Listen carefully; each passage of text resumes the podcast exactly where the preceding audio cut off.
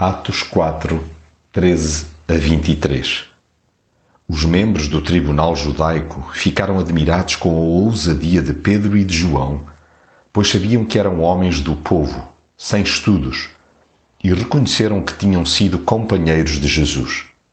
Entretanto, não puderam dizer nada contra Pedro e João, por verem de pé junto deles o homem que tinha sido curado.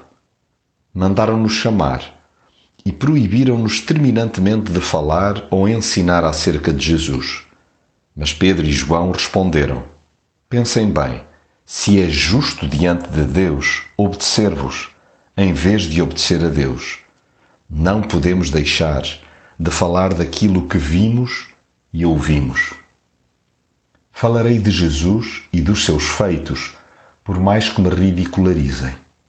Importa é que, a despeito das considerações intelectuais que possam fazer sobre mim, seja notório que tenho convivido com ele. Até porque ninguém consegue contrariar o toque transformador de Jesus.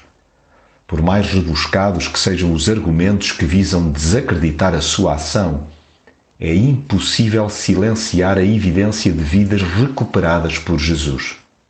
Em última instância, mesmo sob ameaças, tratarei de me beliscar para jamais trocar a obediência a Deus pela conveniência humana. Manterei os ouvidos atentos à voz de Deus e não ao murmúrio de cúpulas religiosas.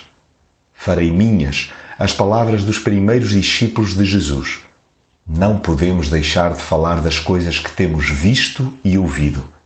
E ainda que a opressão se intensifique, descansarei naquele que já me libertou de tudo.